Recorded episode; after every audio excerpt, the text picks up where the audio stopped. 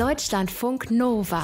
Eine Stunde Film. Kino, Serien und Fernsehen mit Tom Westerholt.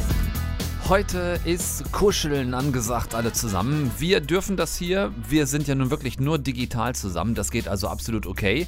Aber wir brauchen heute wirklich den Platz. Elena Horn kommt uns besuchen. Junge Dokumentarfilmerin aus Berlin. Kennt ihr eventuell noch? Vom letzten Podcast Festival und von Eine Stunde Film live on Stage. Da war sie unser Gast. Ihr neuer Film The Lesson, den sie über fünf Jahre gedreht hat, läuft jetzt gerade auf dem wichtigen Human Rights Watch Film Festival und davon wird sie uns erzählen. Dann kommt Anna Wollner zu uns. Wir sprechen über Marvels zweite Zündstufe in Sachen MCU-Serie. Nach Wonder Vision läuft jetzt ganz neu The Falcon and the Winter Soldier. Und äh, Anna kommt auch nicht alleine. Also wir gucken natürlich zusammen rein in die neue Serie, aber Anna kommt nicht alleine. Sie hat außerdem noch die Regisseurin dieser neuen Serie für uns getroffen und die bringt sie dann auch noch mit. Das habe ich gemeint mit wird kuschelig heute, müssen wir alle ein kleines bisschen näher zusammenrücken. So, äh, ich habe dann auch noch was, tja, was irgendwie ganz ähnliches, aber trotzdem ganz anderes als Falcon and Winter Soldier weggebinged. Invincible ist eine neue Animationsserie, die am Freitag startet, die ich wirklich richtig cool fand. Hast du noch ein paar Tricks auf Lager? Also gut, übertreiben wollen wir jetzt auch nicht gleich, ne? Deutschlandfunk Nova. Eine Stunde Film. Das ist jetzt, liebe Elena, auch schon wieder über ein Jahr her, dass du bei uns auf der Bühne warst, bei Eine Stunde Film beim Podcast Festival.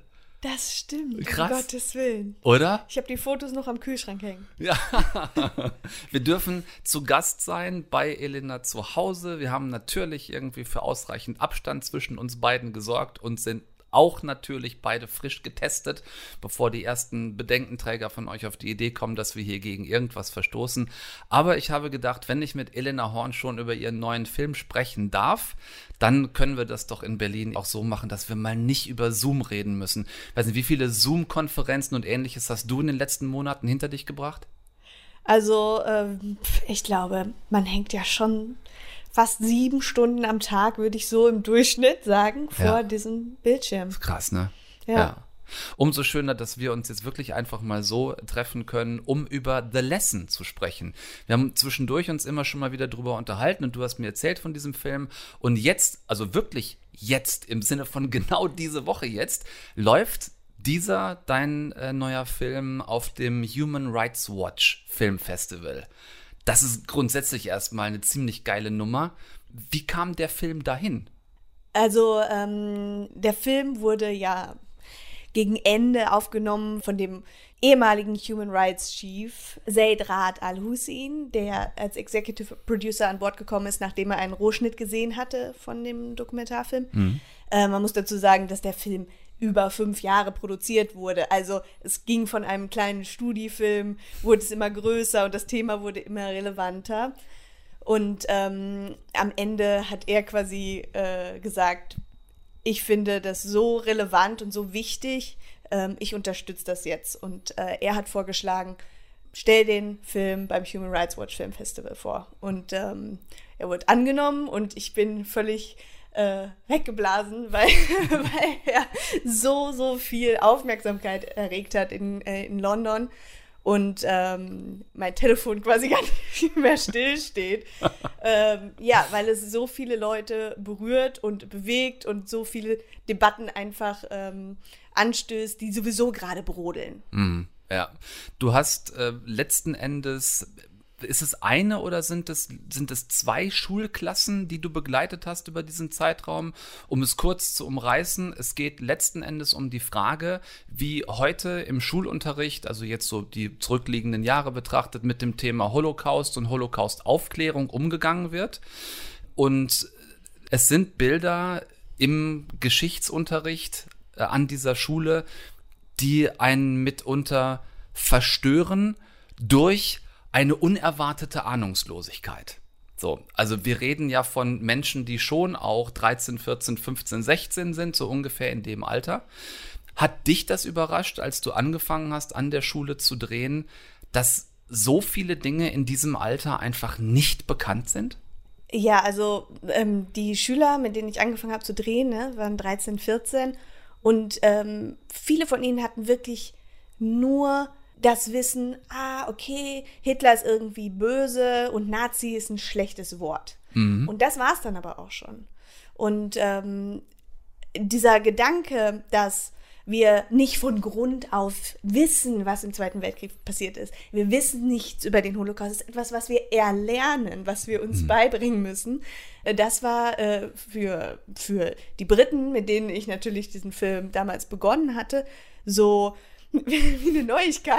Mhm, so. dass, dass, das gar nicht in unserem genetischen Code ja. automatisch verankert ist, dieses Wissen über das Dritte Reich und den Holocaust. Ja, ja, ganz genau. Ähm, du hast, das finde ich ganz interessant, diesen Film nicht irgendwo an irgendeiner Schule gedreht, sondern du bist dafür zurück zu deinen eigenen geografischen Wurzeln nach Ostbüren in der Nähe von Dortmund, wo du selber groß geworden bist und du bist auch auf diese Schule gegangen, ne?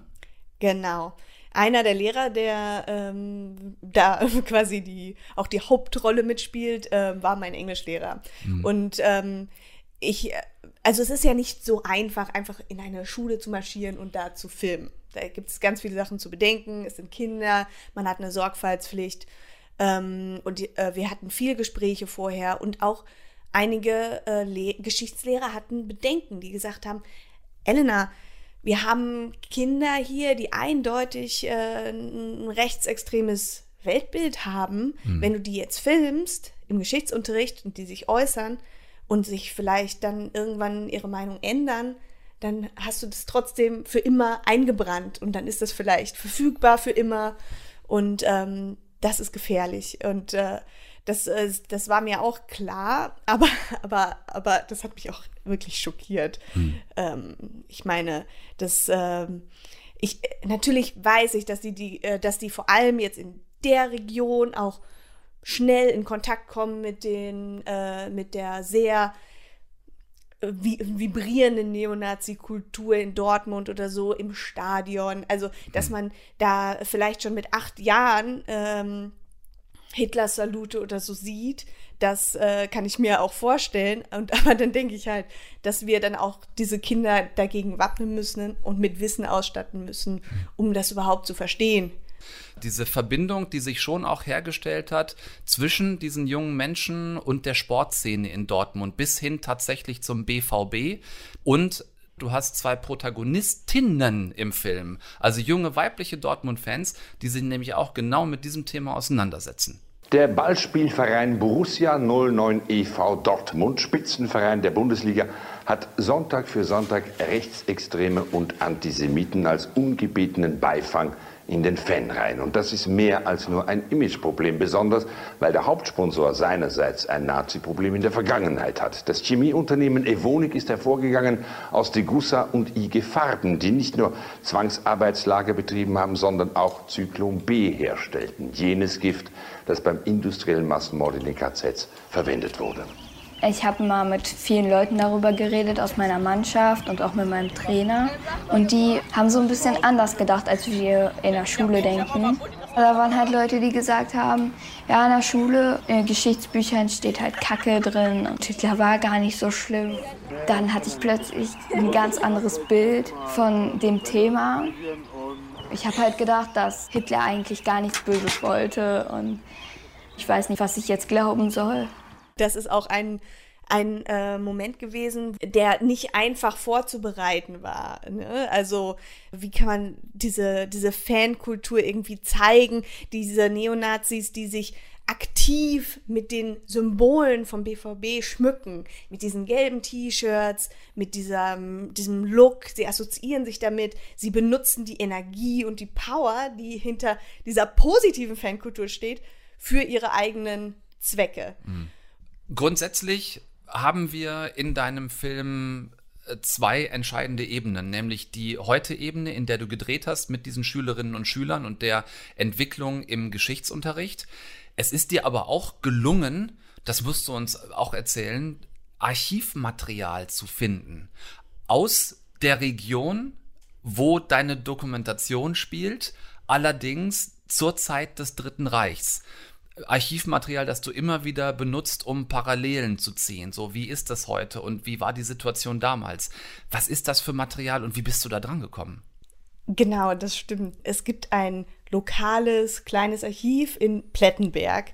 Dort äh, lagen diese Filmrollen und die wurden dann digitalisiert in Münster und äh, waren relativ unbenutzt. Und ich habe mich natürlich auf die Suche begeben und gedacht, ich möchte diese ähm, irgendein Material finden von den Anfängen, bevor auch der Krieg losging, ähm, um, zu, äh, um zu verstehen, in was für einem, einem Umfeld quasi meine Großeltern aufgewachsen sind. Mhm. So, wie sah deren Schulalltag aus? Und habe tatsächlich dieses Material gefunden von einem Fotografen namens Ludwig Müller, der ja quasi die gleiche Idee hatte wie ich. Einfach den Unterricht zu begleiten.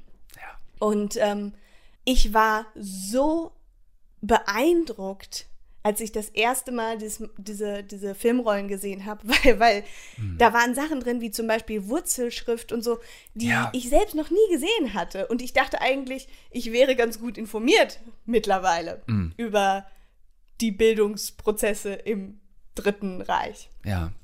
Und ähm, dann ähm, habe ich gemerkt, wenn ich dieses Material in den Kontext setze mit dem, was ich filme, dann informiert man sich nicht nur über die Kinder heute, sondern mhm. deren Psyche, deren Reaktionen, deren Art und Weise zu lernen, informiert mich auch über die Kinder damals. Richtig, ja. Ja, und auch zu sehen, das fand ich so beklemmend, äh, wie sehr damals in den 30er Jahren, du hast es gesagt, auch vor Kriegsausbruch noch, wie sehr der Schulunterricht abgewandelt worden ist, also nach 33 sozusagen, nach der Machtergreifung, dass zum Beispiel, du hast die Wurzelschrift angesprochen, ne, dass sprachliche und mathematische Ausbildung runtergefahren wurde, das war plötzlich nicht mehr wichtig. Stattdessen war Sportunterricht wichtig und Biologie und da ganz speziell Genetik.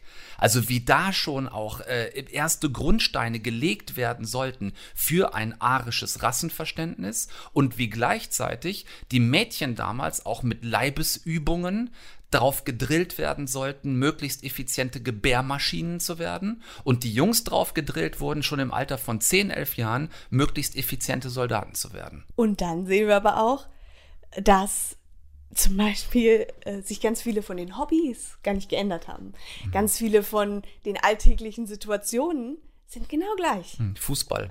Fußball. Mhm. Auch äh, meine Protagonistin Lilly, sie schießt auch im Verein, das gibt es auch weiterhin. Richtig. Ähm, das ist alles doch äh, von der Physis gar nicht so weit weg. Mhm.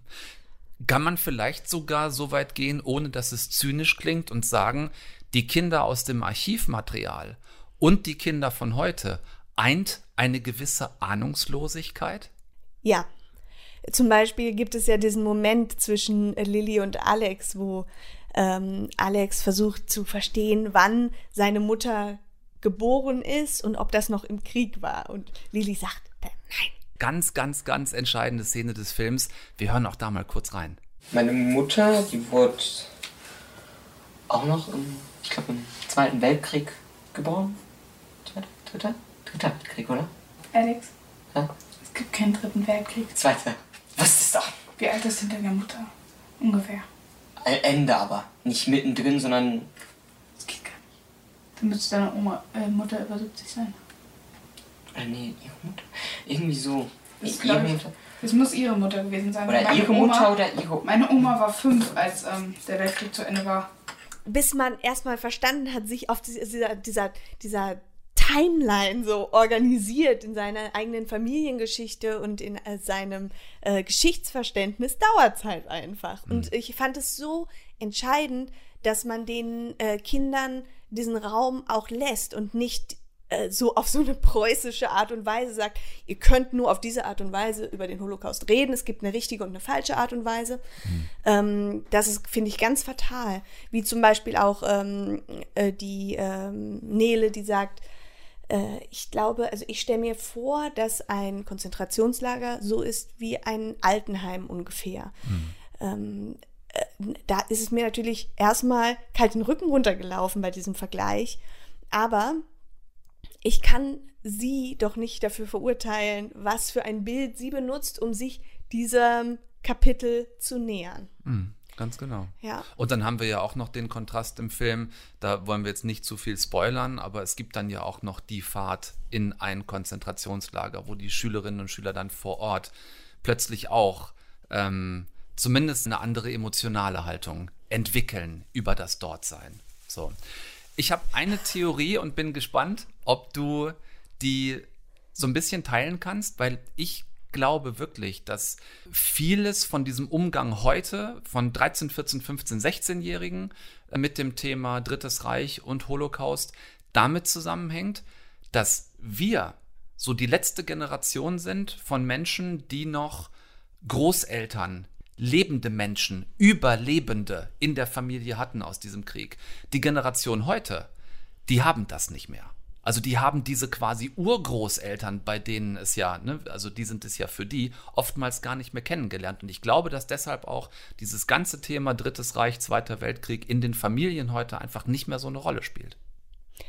Ja, und äh, natürlich auch medial nicht mehr so eine Rolle spielt. Ne? Es Hm. ist ja fast eine, ähm, man kann ja schon fast davon sprechen, dass es eine Art Kampagne dagegen gibt, dass äh, wir anerkennen, dass uns das entgleitet gerade. Mhm. Und wir sehen das ja in Amerika, wir sehen das in Frankreich. Warum sollte das in Deutschland nicht auch so sein? Es gibt Studien dazu, die uns ganz genau sagen, oh, ähm, also wenn man mit 16, äh, wenn man da äh, fragt, was ist Auschwitz, dann ähm, sieht es bei 40 Prozent der Schülern eben nicht so rosig aus, sondern die können nicht mal sagen, dass es ein Gefängnis ist. Und ähm, das ist nicht die Schuld, das ist ja nicht die Schuld der Schüler, ne, sondern da geht bei uns was schief. Und das ist ja eigentlich auch das Schlimme. Wir denken immer, komm, das ist die eine Sache, die wir gut machen, die wir besser machen als alle anderen. Unsere, Hier. unsere Be Be Vergangenheitsbewältigung beziehungsweise die Auseinandersetzung mit, mit der Vergangenheit. Genau. Und ähm, wir müssen unbedingt ein, äh, ein Update hinkriegen, dass wir, ähm, weil wir haben, wir werden bald keine Zeitzeugengespräche machen Richtig. können. Wir werden keine Großeltern mehr haben, die uns erklären können, wie es war, so verführt zu werden auch und sich äh, darauf einzulassen und für eine kleine Verbesserung des eigenen Lebens Grundrechte von anderen so Ja. über den Haufen zu werfen. Und ähm, Ja, ich glaube, ich, ich sehe das genau wie du und ich glaube, das muss halt irgendwie auf eine gute Art kompensiert werden. Ne? Also bei mir, bei, bei, bei dir war es Ostbüren, bei mir war es Nettelstedt, beides kleine Dörfer, aus denen wir kommen. Ähm, aber bei mir in der Familie war es allgegenwärtiges Thema. Ich hatte einen Großvater, der hatte nur noch einen Arm und ich wusste warum. Ne? Weil ihm der andere Arm im Krieg abgeschossen war. Und dadurch war das so ein omnipräsentes Thema, auch dadurch, dass man nicht permanent drüber geredet hat, aber man wusste die Hintergründe, weil es diesen Opa gab, dem man halt ansehen konnte, dass da irgendwas nicht stimmte. Und auch so in der ganzen Straße gab es Großväter mit nur einem Arm oder nur einem Bein oder sonst irgendwelchen Verstümmelungen. Und ähm, da musste vielleicht die Schule auch mehr nur fehlendes Wissen auffüllen. Heute oftmals, glaube ich, muss Schule dieses Wissen vollständig herstellen, weil es eben innerhalb der Familien kein Thema, zumindest kein sichtbares Thema mehr ist. Und in dem Kontext muss man natürlich auch immer ähm, sehen, dann leider, dass Geschichte neben Sport eines der Fächer ist, die am häufigsten ausfallen. Ja. Und ähm, das, äh, deswegen ist es auch wirklich, wirklich unfair, die ganze Verantwortung auf die Lehrer quasi so abzuwälzen. Ähm, es ist so schon schwierig genug, das überhaupt zu unterrichten. Deswegen verfallen, glaube ich, es ist sehr einfach daran zu verfallen, es sehr technisch und klinisch zu betrachten, oder? Dass man äh, sagt, okay, so viele sind gestorben und eher Dinge äh, immer wieder beibringt, die gleichen Sachen wiederholt und nochmal wiederholt und nochmal wiederholt. Deswegen äh, kommt ja diese, äh, diese Verdrossenheit auch raus, äh, wie auch bei den Schülern in dem Film irgendwann. Wir lernen immer das Gleiche. Wir lernen gar nichts weiteres. Dabei gäbe es so viel noch zu Ja. erzählen und zu verstehen. Und äh, mein Eindruck war auch, dass wir weiterhin sehr stark in dieser Täterperspektive feststecken und dann, wenn es an die Opferperspektive geht, quasi äh, zur Fiktion greifen. Filme wo- nutzen oder Bücher oder so. Und deswegen das so ein bisschen, ja, in, in, in, in, in, ja, in der Fantasie stattfindet, wie es wohl war, wenn man nicht auf der Gewinnerseite stand. da würde ich mir wünschen, dass sich das äh, ändert und ich würde auch sowas von dafür plädieren, dass wir mehr originales Filmmaterial Ja. im Schulunterricht benutzen. Absolut. Wir haben dieses Material von den ähm, Befreiungen der Camps. Es gibt das alles. Und ähm, ich finde, dass ein, ein Kind, das in der Internetgeneration jetzt aufwächst, durchaus sagen kann, warum sollte ich glauben, was da Schindlers Liste mir äh, erzählt? Hm, das ist ein amerikanischer Fictionfilm, also warum sollte ich das es kann auch Alliiertenpropaganda sein. Also, das finde ich verständlich, dass, äh, dass Kinder das in, in Zweifel ziehen. Und deswegen muss man quasi ein bisschen so denken, als müsste man erstmal beweisen, hey, das ist echt. Das ist wirklich passiert so. Ja, so wie du von deinem Material erzählt hast, was du in The Lesson benutzt hast, was sonst auch noch kaum bisher benutzt worden oder in diesem Archiv angefragt worden ist, ne? Ja, genau. Also da bin ich hinten rübergefallen. Ich dachte, das muss doch schon hunderttausend Mal verwurstet worden sein, weil es so erhellend ist.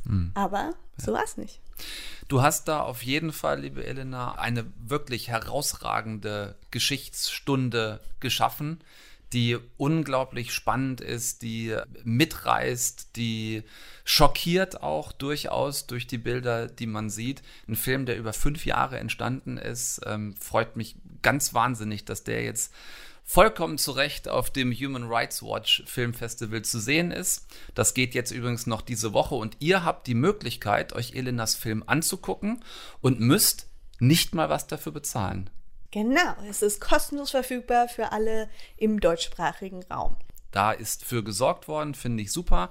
Ähm, geht gerne mal auf die Seite vom Festival. Da gibt es natürlich auch noch jede Menge andere interessante Dinge zu entdecken. Unter anderem halt auch The Lesson von Elena Horn. Ich freue mich sehr für dich, freue mich für diesen tollen Film, habe mir den wahnsinnig gerne angeguckt. Guckt ihn euch bitte auch an und dir danke ich wieder mal sehr für den Besuch bei uns in eine Stunde Film. Danke, Tom. Okay, die Verbindung aus Coming of Age und Superheldenfilm ist natürlich jetzt nicht so wahnsinnig neu. Ne? Das hatten wir zum einen in den bisher sieben Spider-Man-Filmen, acht eigentlich, wenn wir den Animationsfilm A New Universe mit dazu nehmen. Ähm, wir hatten es auf etwas absurdere Art vielleicht zum Beispiel in Kick-Ass. Auch das war so ein bisschen Coming of Age und Superheld. Und letztendlich hatten wir es genau genommen in unzähligen Einzelfällen in den X-Men-Movies. Ne? Also wie viele Figuren waren denn da bitte Coming of Age und gleichzeitig Superheld? Trotzdem ist da jetzt ein neuer und schon auch spannender Aspekt in Invincible. Unbesiegbar. Ähm, das ist eine neue Serie auf Prime Video, denn der 17-jährige Mark, um den es geht, der ist der Sohn von Omni-Man, also quasi dem stärksten Superheld der Welt.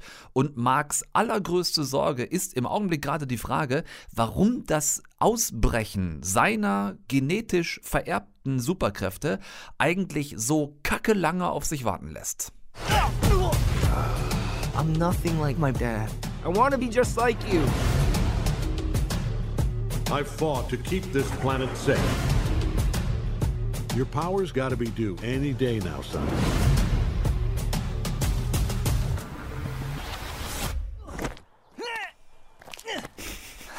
Morning. Ja, es will einfach nicht so richtig mit dem Herausbrechen der täglich quasi erwarteten Superheldenkräfte. Marks Vater stammt von einem fernen Planeten, seine Mutter ist eine ganz normale Frau von der Erde und so als äh, halb intergalaktischer Superheld muss Mark eben warten und hoffen, dass er zumindest einen Teil der Kräfte seines Vaters geerbt hat. Ähm, in dieser Welt von Invincible, geschaffen übrigens von Robert Kirkman, also sowohl die Comics sind von Robert Kirkman als auch jetzt die neue Serie, ist es ähnlich, müsst ihr euch ein bisschen vorstellen, wie bei den Avengers oder ja vielleicht eher äh, wie bei der Justice League. Also es gibt ganz viele, ganz unterschiedliche Superhelden in dieser Welt. Warum eher wie Justice League und damit also warum eher wie DC? Weil es extrem auffällig ist, wie diese Superheldentruppe aussieht, in der Omni-Man mitmischt. Äh, da ist zum Beispiel War Woman, die ganz zufällig einer anderen Woman mit W vorne erstaunlich ähnlich sieht. Ähm, es gibt da zum Beispiel den Red Rush im roten Anzug, der super schnell rennen kann, fast wie ein Blitz auf Englisch. Ähm, dann gibt es noch Darkwing. Der hat keine eigenen genetischen Superkräfte, aber der hat tolle Gadgets und eine Maske mit spitzen Ohren und einen schwarzen Umhang zum äh, schwarz-dunkelblauen Kostüm. Also, dass sie dem nicht noch eine Fledermaus irgendwo drauf gedruckt haben, das ist auch wirklich das letzte bisschen Respekt gewesen. Aber das sind hier alles quasi, ja, äh, die alten Hasen in Invincible, die arg an den ein oder anderen DC-Superhelden erinnern. Viel mehr geht's aber äh, nicht um die, sondern eben um Mark, der auf den Ausbruch seiner Superkräfte wartet und natürlich im Schatten seines übermächtigen Vaters steht und äh, der nach und nach dann Bekanntschaft macht mit anderen jungen Superheldinnen und Helden. Ähm, das dauert nicht allzu lange und die ersten Superkräfte tauchen dann auch bei Mark auf. Und damit sind die natürlich hier auch wieder eine Metapher für die Pubertät an sich und wie man sich eben verändert, so auf dem Weg Richtung äh, Erwachsenwerden, so der Übergang vom Kind zum erwachsenen Menschen, ähm, inklusiv tatsächlich auch dem Neid natürlich seiner normalen Menschfreunde. You being a superhero is the coolest thing that's ever happened to me. Now take me flying or I'm gonna tell everyone you're invincible. Sorry, not sorry. Ja, ähm, also Mark versucht den Spagat zwischen anderen Superhelden bei der Bekämpfung von bösen Aliens und Superschurken zu helfen und aber andererseits auch den Kontakt zu seinem besten Freund Cecil nicht zu verlieren. Und dann hat er sich jetzt auch noch in seine Schulfreundin Amber verliebt. Also er ist schon so ein bisschen ähm, Wanderer zwischen den Welten der normalen Menschen und halt der Superhelden, zu denen er jetzt auch so halb dazugehört. Und damit ist es dann doch auch wieder irgendwie so ein ja, Spider-Man-Leben ne? zwischen Teenie-Alltag und äh, anstehender Superhelden-Ausbildung. Die ersten drei Folgen konnte ich vorab gucken. Vor allem die erste endet mit einem mega krassen Cliffhanger. Da habe ich echt davor gesessen und gedacht, Alter, das ist richtig, richtig, richtig heftig. Ähm, wenn ihr also gerade Bock habt auf neue Superhelden, Animationsfiguren, also mal irgendwie nicht den Real Scheiß, den wir uns bei den Avengers jetzt über oder generell im MCU und auch in dem DC Universe irgendwie über viele, viele Filme mittlerweile angeguckt haben, sondern äh, eine coole Superhelden-Animationsserie. So ein bisschen auch im Stil etwas älterer Comics. Dann äh, empfehle ich euch Invincible gerne. So ein bisschen hat es mich grafisch an äh, Marvels Ultimate Spider-Man erinnert auch so ein bisschen an die Avengers Zeichentrickserie, wenn ihr die kennt, oder auch an Archer. Wenn ihr Archer nicht kennt, äh, einfach jetzt mal euch untergejubelt. Klare Empfehlung. Ähm, weil, ja, weil die Bildsprache, wenn ihr wisst, wovon ich rede, dann habt ihr jetzt was im Kopf, was ich meine. Äh, die ist schon, ich will da jetzt nichts spoilern, aber die Bildsprache ist speziell. Ähm, die ist auch sehr ironisch und manchmal äh, von der doch eher etwas krasseren und blutigeren Art, aber so, dass es auch immer viel Comedy Aspekt hat. So, stellt euch eine Animationsserie vor, die von äh, Robert Rodriguez gezeichnet wurde oder so. Ein bisschen geht's so in die Richtung. Also, wenn das eine Bell bei euch ringt, dann checkt Invincible gerne aus auf Prime Video. Ist ab Freitag, dem 25. März online. So, gleich die wunderbare Elena Horn bei uns, ähm, die jetzt wiederum gerade mit ihrem neuen Film äh, The Lesson auf dem Human Rights Watch Filmfestival vertreten ist. Anna. Äh, Captain Tom. so, pass auf. Was hat zwei Flügel, eine Nebenrolle, keine Hoffnung und ständig schlechte Laune? Es ist nicht der Winter Soldier. Nein, Vielleicht es ist, ist der Falcon. Natürlich der ist Falcon. es der Falcon. Ja, quasi habe ich so gedacht, eigentlich ist er ja so ein bisschen der War Machine von Captain America gewesen. Ne? Also sozusagen die rechte Hand eines Superhelden, die der aber ehrlich gesagt nie wirklich gebraucht hat. Also ich finde, so was Don Cheadle in Iron Man für Robert Downey war, war Anthony Mackie eben als Falcon für Captain America, für Chris Evans. So, und jetzt hat der eine eigene Serie zusammen mit einer anderen Captain America Nebenfigur mit dem Winter Soldier, aka Bucky Barnes. Also die beiden langweiligsten Darsteller der beiden langweiligsten Marvel-Figuren in einer Serie. Und jetzt kommst du. Ja, ich komme und sage, Tom, ich finde das einfach alles gar nicht so schlimm. Wir sind ein bisschen erfolgsverwöhnt, muss ich zugeben. Nach dieser fulminanten Serie Wonder Vision, Ja. die alles war nur nicht MCU-Style und die ja das MCU auch so ein bisschen auf den Kopf gestellt hat. Ja. Und die ich wirklich sehr, sehr gerne gesehen habe, weil Marvel uns ja am Anfang mit dieser Sitcom äh, schwarz-weiß 50er Jahre äh, Family Entertainment Serie Völlig so verstört hat. Aufs Glatteis geführt hat. Und jetzt kommt Falcon and the Winter Soldier und das ist einfach belanglose, großartig gemachte Popcorn-Unterhaltung. Mhm. Also all das, was alle anderen Marvel-Filme gefühlt auch haben. Ja, ich habe gedacht, also wir haben ja bisher nur die erste Folge gucken können auf Disney Plus. Diese erste Folge ist seit Freitag draußen. Konnten wir letzte Woche in einer Stunde Film noch nicht drüber reden, weil wir es beide bis dahin einfach noch nicht gesehen hatten. Es ist erst sehr spät freigeschaltet worden, auch für uns. Ist jetzt die nächste Zündstufe Marvel MCU-Serie nach WandaVision, quasi bevor dann Loki irgendwann im Juni kommt, ist auch angekündigt jetzt. Und ich habe da so reingeguckt und habe diese ersten acht Minuten gesehen. Die sind ja quasi so eine Flugshow vom Falcon, also so ein Einsatz, wo ich aber zum Beispiel gleich das Gefühl hatte, sorry, diese Art Optik, die kennen wir doch schon seit dem ersten Iron Man-Film, oder nicht? Ja, es ist immer das Gleiche, aber es sieht trotzdem großartig aus. Ich habe irgendwie kurz gedacht, geil, also äh, ich war kurz vorher, muss ich zu meiner Verteidigung sagen, bevor ich die Folge gesehen habe, war ich im Kino, also im richtigen Kino, Oh. wegen was anderem. Oh. Und ich dachte so, geil, ähm, das hätte ich gerne auf der großen Leinwand gesehen. Ja. Natürlich ist das irgendwie acht Minuten High-End. Äh, das könnte auch die Eröffnungssequenz von einem beliebigen James Bond sein. Ja, hab wenn ich auch James gedacht, Bond ganz genau, ja. Flügel hätte und fliegen könnte. Ja. Äh, wie der da im Alleingang in der Luft seine Widersacher ausschaltet. Ähm, und ja, es ist halt, also ich, ich sehe das eher so als, jetzt nicht als Fingerübung, dafür ist es zu teuer, Hm. aber einfach so ein bisschen als als Zwischenspiel einfach hier ähm, ein, ein Buddy-Movie zu machen in Form einer Serie, weil es ja einfach Habe ich auch um, dran gedacht, ja.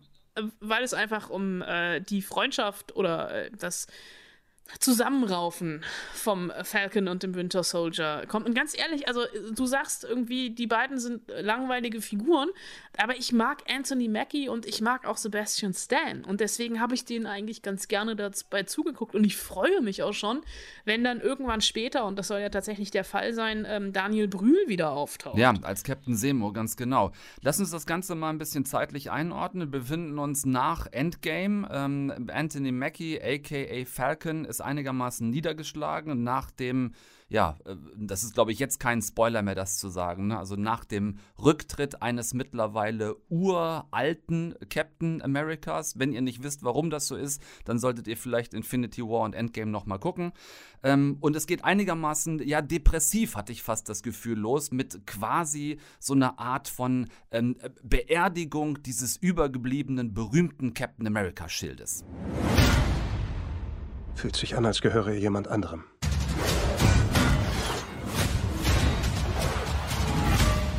Dieser Schild repräsentiert eine Menge für sehr viele Menschen. Von da aus äh, hatte ich das Gefühl, der Falcon ist einigermaßen verloren und dann haben wir ja am Anfang in dieser ersten Folge erst noch so eine Split-Story, also die, die, die Situation vom Falcon wird uns erzählt und dann sehen wir plötzlich Bucky Barnes, also der von Hydra zum Winter Soldier umgebrainwashte ehemalige Bösewicht, wie er bei einer Therapeutin sitzt. Da wusste ich kurz nicht, ob ich das lustig finden soll. Ja, doch schon. Also ich finde das vollkommen legitim, dass auch Superhelden mal zum Therapeuten oder zur Therapeutin müssen, um darüber zu reden, was sie alles so erlebt haben. Und er ist ja jetzt irgendwie auch noch doppelt traumatisiert, weil er der Böse war, jetzt ist er der Gute und äh, der kommt damit einfach nicht klar. Der wird, ist von Albträumen geplagt und der muss einfach mit seiner Vergangenheit abschließen und soll, also muss sich ja auch noch selber so ein bisschen äh, rehabilitieren und da finde ich das eigentlich einen ganz guten Weg zur Psychologin zu gehen. Ich weiß, du würdest dich in eine Höhle zurückziehen und einfach ein Jahr lang schmollen. Ich würde ich würd einen Stein davor rollen und würde irgendwie, am dritten Tag würde ich auferstehen von den Toten wahrscheinlich.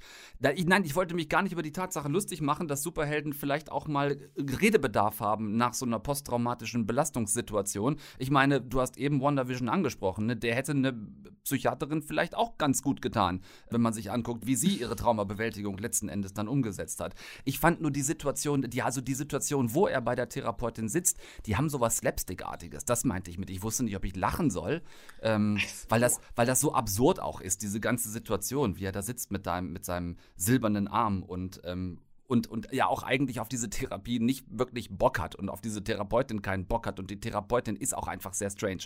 Ähm, sie müssen sich dann irgendwie zusammentun, da können wir gar nicht so viel vorwegnehmen, weil auch wir erst diese erste Folge gesehen haben, aber es läuft darauf hinaus, Falcon und Winter Soldier wollen vielleicht gar nicht unbedingt zusammen, aber sie müssen irgendwie. Also, wir sind Partner.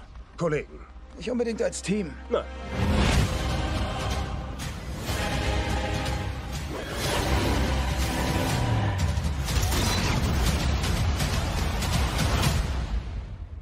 Hast du noch ein paar Tricks auf Lager? Anna, was nehmen wir jetzt mit aus dieser ersten Folge? Es wird ja von Woche zu Woche einfach nur eine weitere geben. Du hast bei mir rausgehört, ich bin sehr skeptisch. Ich habe Angst, dass alles, was da kommt, wir in den Avengers und auch in den Solo-Abenteuerfilmen wirklich schon gesehen haben. Äh, ja, ich glaube, ich werde es tatsächlich so machen. Ich werde jetzt gar nicht Woche für Woche eine Folge gucken, sondern ich heb mir alles auf und gucke nach sechs Wochen alles am Stück, mhm. weil ich auch bei WandaVision gemerkt habe, dass das für mich einfach irgendwie, also dieses Bingen, äh, finde ich geiler als dieses Zagstückelte, wenn du dann jede Woche überlegst, scheiße, was ist letzte Woche nochmal passiert. Richtig. Ich habe keine großen Erwartungen dra dran. Äh, ich will einfach sechs Stunden lang gut unterhalten werden und das, was ich in der ersten Folge gesehen habe, ähm, das geht für mich in die Richtung, das wird nicht der große Wurf, aber es ist so ein bisschen, es vertröstet vielleicht die, oder ne, vertröstet ist das falsche Wort. Es verkürzt die Wartezeit, bis Loki kommt und bis es irgendwann auch mit den Superhelden im Kino weitergeht. Ganz genau. Das ist meine nächste große Hoffnung. WandaVision fand ich super. Auf Loki im Juni hoffe ich sehr, weil ich da tatsächlich Figur und Darsteller Tom Hiddleston auch beide einfach sehr gerne mochte, schon während der ganzen Filme. Ähm, wir machen gleich trotzdem noch weiter mit dem Falken und dem Wintersoldaten, denn du hast die Regisseurin der beiden getroffen. Ja, ich habe äh, mit der äh, Regisseurin Carrie Scotland gesprochen und ich finde das erstmal, also es ist traurig, aber man muss ja nochmal darauf hinweisen, dass es tatsächlich eine Regisseurin ist. Hi, uh, this is Anna from Germany. Nice, nice to see you. Nice um, to see you. After Endgame and WandaVision, uh, which was something completely different we've ever experienced in the MCU, what was your focus, your vision for the Falcon and the Winter Soldier? Well, I wanted to tell a um, a grounded story uh, grounded both in the character. If if Endgame was the, sort of the ginormous spectacle and otherworldly event, this wanted to be the exact opposite. Very grounded, uh, taking our characters into uh, places that were very recognizable to us and relatable, um, as well as uh, tackling some of the big um, themes that are very, um, uh, you know, the MCU does so beautifully. The themes of racism and imperialism, and uh, you know, we have we're dealing. Uh, uh Bucky is dealing with his PTSD, and also with the fact that he's left a legacy of victims. Um, and so he's got guilt and he's got to figure that out and so these are wonderful uh, dramatic stories to to dig into so uh, I would say, um, you know, the overall overriding vision was to uh, really, you know, get to the core and the meat of these. Uh, and and not shy away from any of it. After um, the tragic death of Chadwick Boseman, um, what does it mean to sort of reinstall a black superhero as a lead character? I, it was such a tragic uh, moment, and it was so surprising because uh, I don't, I didn't have any, a lot, nobody really had any idea he was ill. So it just makes it more relevant and more satisfying that we are able to continue the the, the you know the legacy that he started. And what is particularly satisfying is that we're taking on what was a very white, extremely white, what that represented. And we are having the conversation about whether or not a black man wants that shield, whether he what it is to his community, whether whether it's relevant for him and that is an important one. So I, I would like to think that um, that uh, we are honoring, you know, what he started. The first eight, I think, eight minutes, um, the opening scene really reminded me of a James Bond introduction. Um, which movies or even which TV shows did you have in mind? Well, you know, it's funny you should say James Bond. Yes, you know, yes, yes, and yes. But there wasn't anything all that um, in terms of inspiration. You know, I looked at a lot of um, various action movies for uh, which I always do anyway because I'm always self-educating and sort of keeping my, myself on top of of what's happening out there um, and Mission Impossibles and all that. But uh, this was a unique space, a guy who flies. You know, so there was no real point. There was no compass to go with, except extreme sports. So I looked at a lot of extreme sports videos, um, which have a different aesthetic. You know, the aesthetic is quite particular to uh, the, the, GoPro camera and being very experiential. So what I tried to do was, uh, which is true of all the action sequences, but this one in particular, to make it as experiential as possible. So we are very, we are really with him. There are only a few female directors who worked on superhero movies and superhero TV shows, like Patty Jenkins with Wonder Woman, um, but there are hopefully more to come. Um, how important was it for you to make an impact as a female director? I'm thrilled, first of all, uh, and I'm thrilled that um, my gender never came up as a as an equ- part of the equation, because I think going forward, as we push through this next phase, as as things are changing and women are much more part of the the conversation, not just superhero movies but all movies, is that we lose the uh, gender distinction or the diversity distinction. I'm a director first and director, writer, producer. That's what I do. I'm not a female director, writer, producer. I happen to be female, but I'd like to think that it's about your expertise, your skill set, and your interests, which and your passion, which is what drives you to a project or not, not whether or not you you you know you're not defined by by uh, gender diversity. Um, now, you know, having said that, opening the doors, uh, I think there does have to be a first wave. Um, I've been that way from the beginning of my career because obviously I'm, I'm fairly experienced and I've been doing this a while. So I've broken many glass doors, glass ceilings, whatever it is. And most of how I've done that, I, besides being bossy, I guess, is uh, I kind of have never really acknowledged it. I mean, obviously it's there and and was a was an issue, but I just kept going and kept believing that that this would ultimately change. And I, mean, you're of the same um, uh, era as I am. This isn't the first time we've gone through this. I went through this in the 70s and 80s, right, or early, well, late 70s, I guess, when I first started. And I, I was, it was very expected. Uh, you know, the conversation of equality and feminist, uh, uh, the feminist movement, and um, I mean, I grew up with it. So what I'm thrilled about is somehow we we went away from that conversation and now it's back. But this time it feels like it's back and it's going to stick. Thank you very much. It was great talking to you. Bye. Nice chatting to you. Thank you, Anna. Was für eine, eine Stunde Film heute. Eine, eine Stunde Film heute. Was für eine, eine Stunde Film heute.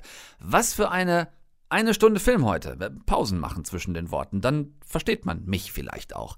Superhelden äh, und drei krasse Gästinnen, alles hier drin und das soll dann für diesen Dienstag dann auch Anreiz zum Nachgucken und Austesten genug sein. Nächste Woche neue eine Stunde Film, neue Gäste auch. Wir haben nächste Woche die Szenenbildner-Legenden Uli Hanisch und Josef Brandl bei uns, quasi die Setdesigner von Babylon Berlin und The Queen's Gambit und vom neuen vierten Matrix-Film der hoffentlich dann irgendwann auch bitte dieses Jahr mal in die Kinos kann. Daumen drücken. Bleibt ihr bis dahin gesund, freut euch drauf mit mir. Ähm, ich bleib so lang Tom Westerholt. Guckt nichts, was ich nicht auch gucken würde, versteht sich von selbst. Passt gut auf euch auf und macht's noch besser. Tschüss zusammen. Deutschlandfunk Nova. Eine Stunde Film. Jeden Dienstag um 20 Uhr. Mehr auf deutschlandfunknova.de.